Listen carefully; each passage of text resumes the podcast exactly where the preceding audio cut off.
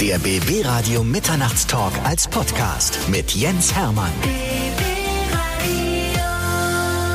Wir fangen an und ich bin sehr froh, dass er heute da ist. Einer der besten Comedians Deutschlands. Olaf Schubert ist bei mir. Ich freue mich sehr, dass du heute da bist. Ja, guten Abend, Mensch. Hier, Bist ja. gut gelandet am BER mit deinem Privatjet? Ja, ich darf ja nicht direkt in der in, in der Innenstadt landen, äh, weil ich habe ja noch ein Dieselflugzeug und äh, wegen Luft rein. Aber es ist so ganz gut gelöst. Aber du bist einer der Ersten, der jetzt am BER mit dem Privatjet auch landen durfte, ne? Echt, ja? Also es war noch relativ leer, muss man dazu sagen. Ja, es wird ja momentan wenig geflogen. Das stimmt. Ähm, nächste Woche, glaube ich, kriege ich dann den neuen Jet. Der ist äh, mit Akkus, also mit Elektroantrieb. Das ist jetzt ziemlich neu. Also die, die Batterien sind ja jetzt wirklich weiterentwickelt, denn das Ja. ging ja bis vor kurzem noch gar nicht. Stell dir vor, du hast ein Elektroflugzeug, fliegst oben rum, Akku alle, ne? da kommst du nicht mehr runter. Ja, ich, jetzt habe ich noch. Wir haben eine, eine ganze Menge zu besprechen, denn es gibt ein neues Buch, wie Dirk B. lernte den Kapitalismus zu lieben. Kann das Wort nicht mehr richtig aussprechen. Kapitalismus. Kapitalismus. Äh, genau, aber dabei ist Kapitalismus ja noch leichter als parasitärer Monopolkapitalismus imperialistischer Prägung. So, bevor es richtig losgeht, wir wollen erstmal die wichtigsten 35 Fragen zu Olaf Schubert beantwortet haben. Und dann reden wir über tagesaktuelle Dinge. Ja, 35. Und 35 sind zusammengekommen. Aha, okay. ja? Also wenn wir die alle gehört haben, wissen wir so erstmal so ein bisschen Bescheid über dich. Ja, ja. Und damit starten wir jetzt erstmal in die Zone. Ja, Bist ja. du bereit, Olaf? Ich, I'm, I'm ready. Was gab den Anstoß für dich, Musiker oder Komiker zu werden? Äh, nichts. Das war einfach, das stand fest. Also, dass ich ja, ja schon immer äh, irgendwie was erzählt habe, auf die Pauke gehauen habe oder mich ansonsten irgendwie daneben benommen habe. Was haben dann deine Eltern zu deiner Entwicklung gesagt damals? Tja, was Eltern so sagen. Mach endlich mal was Vernünftiges. Jetzt ist mal Schluss. Ab ins Bett, be beziehungsweise geh zum Friseur und all die, die ganz normalen äh, Dinge, die, die die Eltern halt äh, sagen, wenn sie möchten, dass ihre Kinder nicht auf die schiefe Bahn geraten. Oder zumindest nicht auf die geneigte Ebene. Hat natürlich nicht geklappt, Gott sei Dank. Hast du eigentlich dir mal Gedanken gemacht, was du geworden wärst, wenn du nicht Komiker geworden wärst? Nein, ich kann ja nichts anderes. Also insofern äh, völlig alternativlos, wie man heutzutage sagt. Für welche drei Dinge in deinem Leben bist du am dankbarsten? Oh Gott. Also ich bin für, für alles äh, dankbar. Man soll ja dem, dem Schöpfer äh, tagtäglich seine Ehrerbietung äh, gewährleisten. So. Wofür würdest du mitten in der Nacht aufstehen? Natürlich muss ich mittlerweile nachts aufstehen, um Haaren abzuschlagen. Äh, ich kann eigentlich nie durchschlafen. Ne? Früher waren es Kinder, dann ist man wach geworden, vielleicht äh, wegen Lärm. Äh, Ich muss immer aufstehen nachts. Ich würde gerne mal nicht aufstehen. Wenn du drei Wünsche frei hättest, welche wären das? Frieden, Frieden und nochmals Frieden. Welche Entscheidung in deinem Leben würdest du im Nachhinein rückgängig machen wollen? Ja, keine. Also das, da müsste ich ja mir eingestehen, dass ich äh, Missetat oder Fehltritt begangen hätte. Was macht dir an deinem Job am meisten Spaß? Ja, vielleicht, das ist, ist ja eigentlich kein klassischer Job, sondern man macht irgendwie irgendwas und äh, und das heißt dann, das ist Arbeit. Auf was könntest du in deinem Leben niemals verzichten? Genau, habe ich das nicht bei dir im, im Büro gelesen? Was hat Konfuzius gesagt? Such dir einen Job, der dir Spaß macht und du hast immer in deinem Leben Urlaub. Richtig, Oder sowas. genau. Ja, So, sinngemäß. wie, wie der Konfuzius das eben so, das, der war ja ein bisschen konfuz, der hat das anders formuliert, aber wir wissen, was gemeint ist. Wenn du äh, eine Sache auf der Welt verändern dürftest, was wäre das? Also wenn ich eine Sache verändern, dann würde ich alles verändern. Entweder richtig oder gar nicht. Welche war die beste Entscheidung in deiner beruflichen Laufbahn bisher? Ja, ja. Die vernünftigste Entscheidung war äh, für mich, dass ich mir vorgenommen habe, immer gut auszusehen auf der Bühne. Das funktioniert ja auch. Ja, natürlich. Ja. Wenn es einen Film über dich geben würde, wo du die Hauptrolle spieltest, wie würde dieser Film heißen? Oh weh, oh ach, glaube ich. Ja. Wie oft schaust du dir alte Fotoalben an? Nie. Ich schaue doch nach vorne und nicht zurück. Ich bin auch ein ganz schlechter Archivar. Ich habe nicht mal Fotoalben, also ich glaube, meine Mutter hat vielleicht irgendwie mal eins gemacht oder so. Ich, äh, nein. Welche Geschichte fällt dir zu deinem ersten Auto ein? Es war ein möhrensaftfarbener Fiat Polski und es kam dann zu Sekundenschlaf. Aber wirklich nur kurzer Sekundenschlaf. Und äh, ich habe den PKW in einen anderen vor mir fahrenden PKW verflanscht. Also völlig behämmert. Und trotzdem noch mit Gewinn verkauft, vermutlich. Ja, selbstverständlich. Das war eine Wertsteigerung. So, jetzt kommen wir zu den persönlichen Fragen. Wie läuft's in deiner Beziehung mit Carola? Wieder gut. Ja, äh, es gab natürlich auch Momente des Streits in letzter Zeit, aber ich konnte sie überzeugen, dass ich recht habe. Seitdem ist alles wieder gut. Welche äh, Rolle spielt Carola bei wichtigen Entscheidungen in deinem Leben? Ich denke, das ist ja in einer Beziehung ganz normal, dass die Frau bei wichtigen Entscheidungen keine Rolle spielt. Wie passen deine Kinder an diese Entwicklung? Natürlich eigentlich überhaupt nicht. Ne? Also Familie ist ja der größte Feind der Kunst. Also sie halten einen ab, reißen einen raus aus kreativen Prozessen. Aber gerade deshalb äh, hat man sie natürlich auch gern. Familie kann man sich nicht aussuchen, Freunde schon. Welchen Stellenwert hat Freundschaft in deinem Leben? Ein, ein, einen großen, ja. Natürlich, äh, gerade in meinem beruflichen Umfeld, ich habe ja mit meinen beiden Freunden, Herrn Backers und, äh Quatsch, Jochen Backers und Herrn Stefan, begonnen, vor vielen Jahren Musik zu machen als Freunde. Und mittlerweile sind wir Kollegen. Und ich finde, das ist eine tolle Entwicklung. Also so hätte ich sie gerne in allen Bereichen. Gibt es irgendwelche Rituale in deinem Leben? Ja, äh, ich mache einmal am Tag einen Purzelbaum. Wann?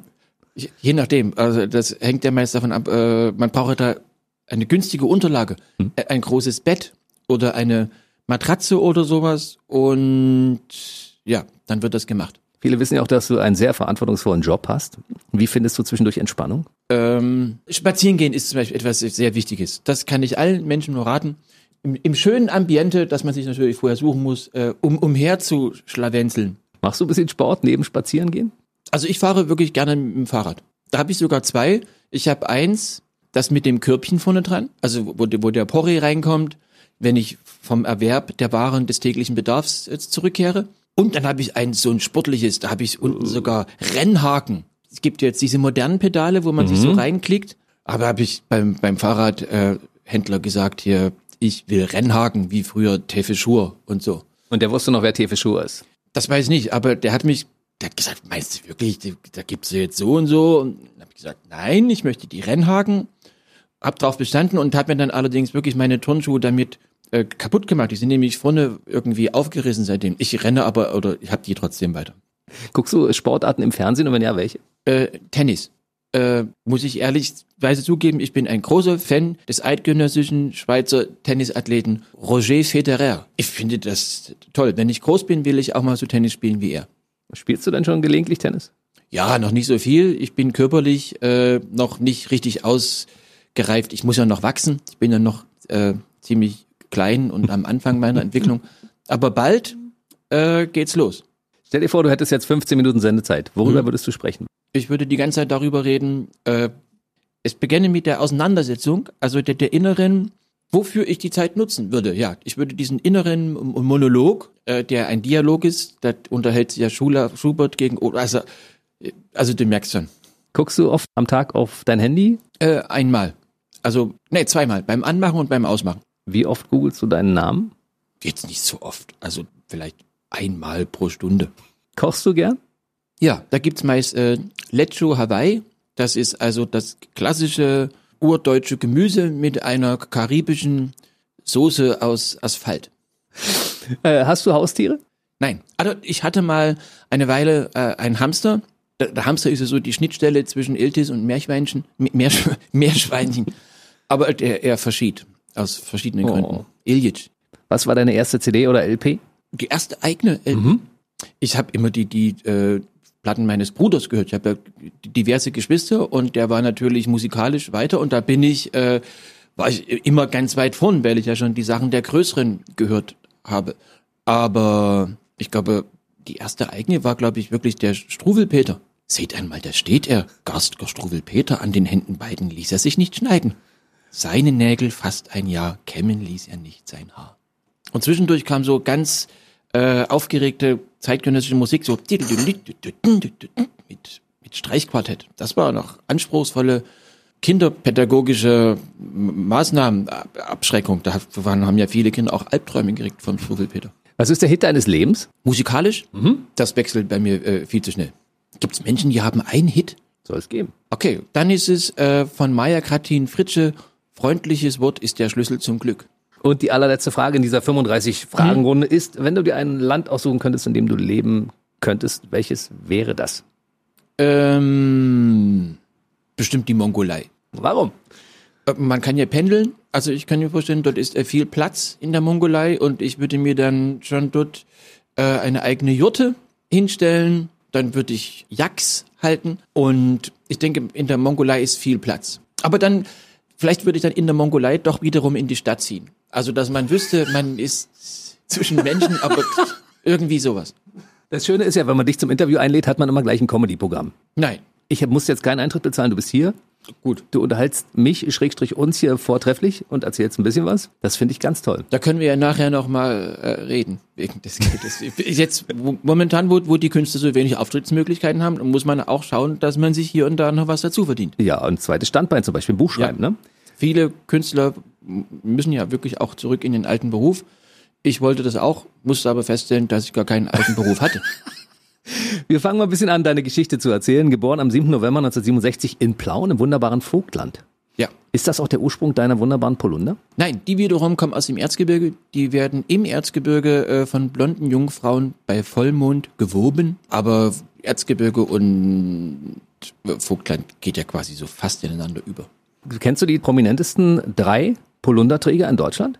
Ich glaube, hier der alte Außenminister Hans-Dietrich Genscher, Der hatte den gelben immer an. ja, äh, gab's noch, nee, dann hört's auf bei mir. Dann war der rote Polunder von Ludwig Stiegler, SPD-Politiker. Und dann war der mit den Rauten von Olaf Schubert. Ach so, Also du zählst mittlerweile wirklich zu den Top drei Leuten, Okay. die einen Polunder tragen. ja, Die Definition finde ich so lustig. Ein ärmelloses Kleidungsstück, das eine Mischform darstellt zwischen einer Weste und einem Pullover. Im Gegensatz zum Pullover wird er traditionell jedoch fast ausschließlich über einem Oberhemd und meist unter einem Jackett getragen.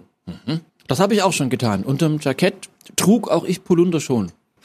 Es gibt ja Situationen, äh, bei, bei denen man sich äh, schon auch ein bisschen äh, pimpen muss, so äußerlich. Zum Beispiel auf dem Arbeitsamt. Wann hast du denn deine Leidenschaft für dieses Kleidungsstück entdeckt? Das ist auch schon viele Jahre her. Ja, äh, das Ding lag rum und dann habe ich das angezogen und im Prinzip seitdem einfach nicht mehr ausgezogen. Es war einfach, Ist mitgewachsen. ja, mit reingewachsen, mitgewachsen, niemals ausgewachsen. Ich stelle mir das so vor, Olaf Schubert damals in einer Schulklasse. Warst du früher schon immer so? Hast du immer diese Wortkonstruktion drauf gehabt, die Leute unterhalten, zum Lachen gebracht, als du noch ein kleiner Olaf warst? Als Büblein, ich vermute schon, ja. Also es stand gelegentlich dann doch im Hausaufgabenheft, äh, Olaf schwatzt oder sowas in der Richtung. Lenkt andere Schüler ab. Oh. Macht Faxen oder so, glaube ich, ja. Ich fürchte ja. Das heißt, deine Lehrer haben damals schon geahnt, was, in welche Richtung deine Karriere mal gehen würde? Nein. Das Berufsbild des Humoristen war ja damals gar nicht so ausgeprägt, glaube ich. Da gab es ja nur ein oder zwei oder drei. Wie ist es mit deinen Klassenkameraden heute? Wissen die, dass der berühmte Olaf Schubert mal in ihrer Klasse war und dass der damals schon Talent dazu hatte, zu dem, was er heute macht? Das müsste man sie fragen. Das letzte Klassentreffen ist sehr lange äh, zurückliegend und es gab eins, da, da konnte ich natürlich nicht, da das ja meist dann Freitag oder Sonnabend stattfindet und das ist ja der Tag, an dem ein ordentlicher Unterhaltungskünstler durch die Provinz tourt, um dort seine Gags an den Mann zu bringen. Die Termine waren schuld daran, dass es nicht stattfand. Ja, wärst, sonst- du, wärst du hingegangen? Natürlich, ich hätte gerne Silke Schmidt wieder getroffen, Annette Hempel und wie sie alle heißen. Warst du damals in äh, ein Mädel in deiner Klasse verliebt? Nein, in alle. Und wie viel davon hattest du? Also ich durfte neben allen mal sitzen, aber nicht liegen. Was im Nachhinein die wahrscheinlich sehr bedauern, ne? Ähm, da will ich jetzt nicht mutmaßen, das steht mir nicht zu. Lass uns mal ein bisschen über deine musikalische Karriere reden. Du hast ja wahrscheinlich schon sehr früh angefangen, irgendein Instrument zu spielen. Ja, mein, mein Vater war ja äh, Flötenlehrer quasi als Kantor tätig und da setzte die musikalische Frühblockierung bei mir sehr, ja, wirklich sehr früh ein. Blockflöte, Klavier, dann habe ich auch Geige gelernt. Ich sollte Geige lernen müssen, so rum eher. Und dann dachte ich, machst du was, was du vielleicht können könntest. Das, da dachte ich Schlagzeug. Habe ich mir aber auch leichter vorgestellt, als es war am Anfang. Und da musste ich, äh, da, ich dann eher so eine klassische Ausbildung durchlief, so nach Noten auf so einer kleinen Trommel oder, oder auf so einem Xylophon irgendwie. Und das war alles dann auch gar nicht das, was ich mir vorgestellt habe. Und die Initialzündung kam dann in der neunten Klasse. Dann kam nämlich einer äh, hin, hinzu, der wurde irgendwie Eltern umgezogen. Der Möckelfalk. Und der konnte richtig Schlagzeug spielen, der, der konnte Gitarre spielen. Und da habe ich plötzlich begriffen, aha, da hat das alles äh, einen Sinn bekommen. Da haben wir eine Band gegründet und eigentlich stand der Weltkarriere äh, nichts mehr im Wege.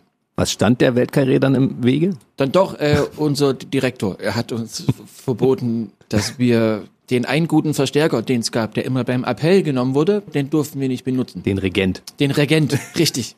Sehr gut. Das hat äh, uns, uns um 30 Jahre zurückgeworfen. Und wie ging es dann weiter nach der klassischen Schülerband? Ähm, dann musste man einen Beruf erlernen. Dann habe ich auch ge- gejobbt in unterschiedlichen, so was man dann halt so macht. Da, ich äh, habe als Chirurg gejobbt, habe dann so ehrenamtlich bisschen amputiert im Freundes- und Bekanntenbereich.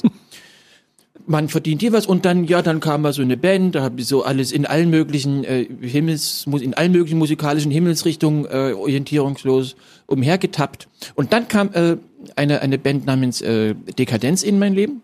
Ken, kennst du die noch? Nee. Vielleicht? Nein? Nee. Die waren, das waren im Osten schon so die Underground Heroes, als es dann so die neuen Bands gab und so. Und da durfte ich dann Schlagzeug spielen und dann hat das Ganze ein bisschen Schwung bekommen. Was habt ihr damals für Musik gemacht? Das, die amtliche Bezeichnung war, glaube ich, äh, Bläser Rock Jazz Funk Huber Swing. Verstehe. Und äh, da gab's schon auch so eine kleine Tournee mit? Quer Ja, durch die DDR? Die, äh, ich stieß zum Klangkörper äh, 93 erst. Die haben sich aber schon 85 gegründet, haben sie auch bei Amiga damals noch eine LP aufgenommen. Ja, das ist ja absolut, das ist ja der Ritterschlag quasi von Mielke gewesen. Nein, und äh, ja, wir sind dann viele Jahre durch die Kulturhäuser, durch die Clubs ge gezogen und durch die Keller dann auch. Dann mehr Keller dann. Gibt's die Band heute noch? Die wollten sich eigentlich jetzt gerade auflösen. Also am- am- amtlicherseits war wirklich vorgesehen, im Oktober und November eine definitive Abschiedstour, zu, aber wurde ja verboten durch die Maßnahmen der Merkel runter. Corona hat's verhindert. Corona zu Ende. Das ist vielleicht auch gut. Das ist eine, eine untote Band, die will sterben, darf aber noch nicht. Die müssen das jetzt verschieben. Und ich bin dort vor, vor sieben, acht Jahren dann äh, ausgestiegen, hätte aber jetzt zur Abschiedstournee wieder auf die Rindsfälle eingewuchtet, nochmal. Das machst du aber auch noch. Also falls es eine Abschlusstournee Ja. nach Corona geben wird, dann ist Olaf Schubert an den Drums sozusagen. Ja, also nicht den, den ganzen Abend, aber so bei den besten Songs. Den besten Songs. Muss mich damit beschäftigen. Ja, dann machst du mal, äh, spielst du mal den ganzen Tag nur Dekadenz hier. Gibt es so viel Musik davon, dass man den ganzen Tag damit spielen kann? Ja, hab, die hat bestimmt acht, neun äh, CDs aufgenommen. Aber es ist eher eine Liveband. Also ich muss sozusagen, dass äh, die, die Band live zu erleben, das konnte ich allen Menschen immer empfehlen. Gesagt, kommt vorbei, das äh, war hochoriginelle Moderation, äh, dufte Mucke, wie man so sagt. Aber die Platten sind irgendwie, die klingen alle Schrott. Du spielst aber auch noch in anderen Formationen. Und es gab noch äh, die Rockies. Auch dort war ich äh, tätig als Schlagwerker. Und? Die lösen sich jetzt auch auf. Es gibt also keine Bands mehr für dich. Was machen wir denn Nein. da? Äh, Ich darf bloß noch gelegentlich ehrenamtlich mal im- Fernsehen oder bei besonderen. Jetzt habe ich mal bei äh, mit Helge Schneider Schlagzeug spielen dürfen. Bei äh, Ina Müllers Nacht. Inas Nacht. Hm? Ja, das hat Spaß gemacht. Na, ihr passt doch gut zusammen. Ja, nein, Fräulein Müller. Ja, äh, nee, der Frau, Frau Müller ist ja mit Herrn Oerding zusammen. Sie ist, glaube ich, äh, Ja, ja. schon ver verkuppelt. Ja, ja, ist sie. Ich meinte jetzt den Komiker. Ach, den Kumpel. Ja, ähm, Kollege Schneider, das ist schon auch ein Pfiffikus. Wie muss man sich das vorstellen? Du saßt als Drummer oder als Schlagzeuger an deiner Bude und hast dann irgendwann festgestellt, als die Leute gesagt haben, mach mal eine Anmoderation zwischendurch, dass die vor der Bühne sich weggeschmissen haben vor Lachen? Ja, ja. Also ich hatte ein Lied vorbereitet, das hieß äh, Dresden, meine Stadt. Und die, die Strophe ging immer Dresden, meine Stadt. Und der Refrain war meine Stadt, Dresden. Und das sorgte doch für ein intimes Quantum Heiterkeit. Insofern war mein, mein erster Auftritt schon ein großer Erfolg. Und der war lustigerweise sogar in meiner Geburtsstadt Dresden. Das waren zwei Minuten und die Menschen äh, waren so begeistert. Sie ließen mich nicht, da sollte ich noch eine Zugabe, aber ich hatte gar keine. Es war eine Aufregung. Wie ging das dann weiter? Naja, so wie das dann bei allen ist. Aus zwei Minuten wurden drei, dann vier, dann fünf, dann. Und irgendwann weniger Musik, mehr Wort? Ja, so. Irgendwann. Und dann irgendwann der erste Auftritt dann halt ohne, ohne die Band. Also wo ich dann alleine das dann bewerkstelligen musste. Ich stelle mir den Anruf des Veranstalters vor, der dann bei dir durchklingelt und sagt, ich hätte eine Veranstaltung für dich, nur unter einer Bedingung, du musst die Band zu Hause lassen. Ja, wir haben uns dann äh, entkoppelt quasi. Also es gab dann eben halt beide, ne? Dekadenz und äh, Olaf Schubert parallel. Wir haben den Markt unter uns aufgeteilt, so kann man das im Prinzip sagen. Den deutschen Musikmarkt und natürlich Australien. Du hattest am Anfang ja noch kein komplettes Comedy-Programm. Was hast du denn da gemacht am Anfang, um die Leute zu unterhalten? Äh, ich habe einfach so getan, als hätte ich ein Programm. Ich glaube, die wussten auch gar nicht, dass das, das hieß ja damals auch noch nicht Comedy, sondern da, da war einer, äh, der hat was gemacht. Ich glaube so. Du bist aber die klassischen Formate bist du durchlaufen, also Quatsch Comedy Club und Nightwash und so. ja, das war du ja aber, äh, das war ja dann deutlich später. Das war dann, glaube ich, erst so 2001 und äh, die ersten Olaf Schubert Auftritte, die waren ja schon äh, 1900, 1900 Wie 19. komisch das klingt. Klingt komisch, ne? 1994. Naja, zwischen 1994 und 2001 sind sieben Jahre. Was ist in der Zeit passiert? Da sind wir auch äh, dann durch die Lande getingelt. Und was man dann halt so macht, man tritt auf, dann habe ich Carola kennengelernt, Ge Geschlechtsverkehr, Kinder und Müll runtergebracht, auch oft zwischendurch und spazieren gewesen. Ja, all das fand da statt. Und dann der große Durchbruch. 2001, Ja, da haben sie dich dann entdeckt und haben gesagt, Olaf, du bist geschaffen für die große Bühne, fürs deutsche Fernsehpublikum. Nein, also ein Durchbruch, auf den Durch, Durchbruch warte ich ja heute noch. Es, es, es hat sich so, es hat sich nach oben, also nicht mal nach oben, es hat sich irgendwie geschleppt, um, also wir sind nicht verhungert. So, so würde ich es mal sagen. Also meine Karriere würde ich so bezeichnen. Genau, er hat es geschafft, nicht zu verhungern.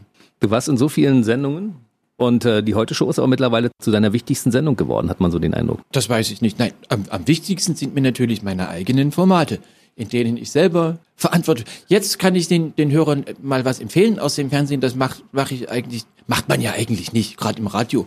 Aber es gibt jetzt die Sendung Gipfeltreffen, wo ich mit äh, meinen Kollegen Thorsten Sträter und Johann König äh, über äh, aktuelle Problemate, Pro Probleme der Zeit spreche. Das ist wirklich sehr interessant und da wird auch viel Wissenswertes vermittelt. Man merkt ja, wir leben in einer sehr hektischen Zeit. Die Experten wissen nicht weiter, die Politiker sind am, am Verzweifeln, welche Maßnahmen sie nun einleiten sollen. Und da haben wir oft äh, wirklich gute Tipps, Ratschläge, Hinweise. Also, dass wir, ja, dass wir wissen, wirklich ein Expertenduo, wir drei. Schon mal drüber nachgedacht, in die Politik zu gehen? Nein, äh, ich finde, nur reden reicht nicht. Man muss auch mal singen. Da ist was Wahres dran. Olaf macht Mut war auch ein, eins deiner Formate, ne? Da eins deiner eigenen Formate, die dann natürlich wichtiger sind als die Heute-Show. Ja, richtig. Das gab's auch. Erzähl mal ein bisschen was darüber, bitte. da haben wir halt so uns was ausgedacht und das wurde dann gefilmt, wie das so ist. Äh, ich kann da nichts groß dazu, dazu sagen. Ich möchte noch mal kurz querfragen. Du hast ja früher auch eine Karriere beim Radio gehabt, so ein bisschen als lustiger Teil der Sendung, ne? Ja, und zwar gab es zum Beispiel die Sendung äh, Olaf, der Mahner und Erinnerer. Da habe ich immer gesagt, ich mahne und erinnere. Das waren noch Zeiten. Das waren noch Zeiten. Ja, ich habe immer wichtige Momente der Zeitgeschichte äh, reflektiert oder auch heute, wenn eben der Tag des Metallarbeiters war oder so. Verstehe. Dann lass uns jetzt mal über das aktuelle Werk reden. Ja. Olaf Schubert schreibt das Buch, wie Dirk B. lernte, den Kapitalismus zu lieben. Und da hast du ja noch jemanden an die Seite geholt, auch einen sehr, sehr interessanten Menschen, wie ich finde, der ja Krimi-Autor ist. Richtig. Warum musstest du den an die Seite holen? Hättest du es auch alleine geschafft, oder? Na, natürlich. Aber nein, ich, also erstens sind wir be- befreundet, auch beruflich, also privat. Und das ist so, als Kriminalautor äh, ist er in der Lage, äh, Spannung aufzubauen. Und so haben wir es dann auch gemacht. Er hat Spannung aufgebaut und ich habe die Spannung wieder abgebaut. Ökologisch abgebaut. Stefan Ludwig heißt der Mann. Ja. Zorn heißt seine Krimireihe. Kommissar Claudius Zorn. Das ist äh, mega spannend. Ja. Ich habe sogar auch seine ersten beiden Bücher gelesen, aber ich mu- musste es dann von mir werfen. Das ist ja so ein Schriller. So, da, da werden immer Mi- Missetat begangen, es werden Leute jetzt nicht nur von hinten einfach mal so geschubst, die, die werden abgemeuchelt, umgemurkst auf die übelste Art und Weise und das, da, da krieg ich, das ist mir zu heftig. Und äh, diese Spannung ko- kommt auch in deinem Buch rüber. Ich bin ja heute mit dem Hörbuch hergefahren und habe es mir von dir vorlesen lassen. Das ist schlau. Das ist schlau, ne? Ja. Wie lange hast du gebraucht, um das einzulesen? Äh, ich glaube, eine Viertelstunde. Also das Hörbuch insgesamt ist länger, wir haben das dann am Computer einfach gestreckt. Das stimmt nicht. also ich hatte wirklich viel, viel Spaß dabei, Ja. muss ich ganz ehrlich sagen. Vielleicht kannst du ganz kurz die Handlung in zwei Sätzen zusammenfassen, damit alle auch sagen, das lege ich mal unter den Weihnachtsbaum. Ich habe es ja nur geschrieben und noch gar nicht gelesen. Also, der Dirk, der erlebt was. Es gibt eine Handlung und Es geht los mit einer Trennung. So viel können wir schon mal verraten. sehr gut, danke. Und zwischendurch eine große Karriere.